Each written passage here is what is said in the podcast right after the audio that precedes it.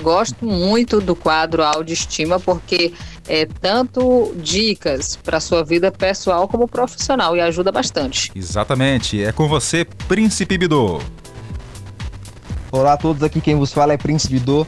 Vou estar tá falando duas dicas aí para você muito interessantes de uma leitura que fiz de Provérbios o zombador busca sabedoria e não a encontra, mas o conhecimento é fácil para quem é inteligente.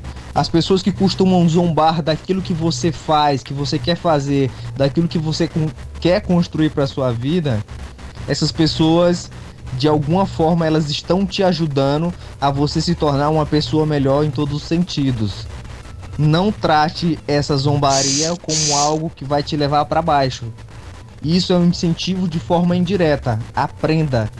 A próxima é: fuja da companhia do homem tolo, porque nos lábios dele você não encontrará conhecimento. Se você encontra, se senta por um instante com uma pessoa que não está em busca de conhecimento de sabedoria, se ela está ligada somente em notícias ruins, coisas aleatórias, assuntos fúteis, pode ter certeza que esse tipo de pessoa com esse perfil não tem nada de relevante para acrescentar na tua vida e algo de valor. Pare por um instante e procure as pessoas em todos os aspectos da sua vida.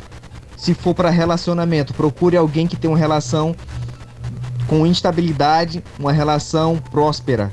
Se for para a vida financeira, busque alguém que construiu algo de relevante do zero.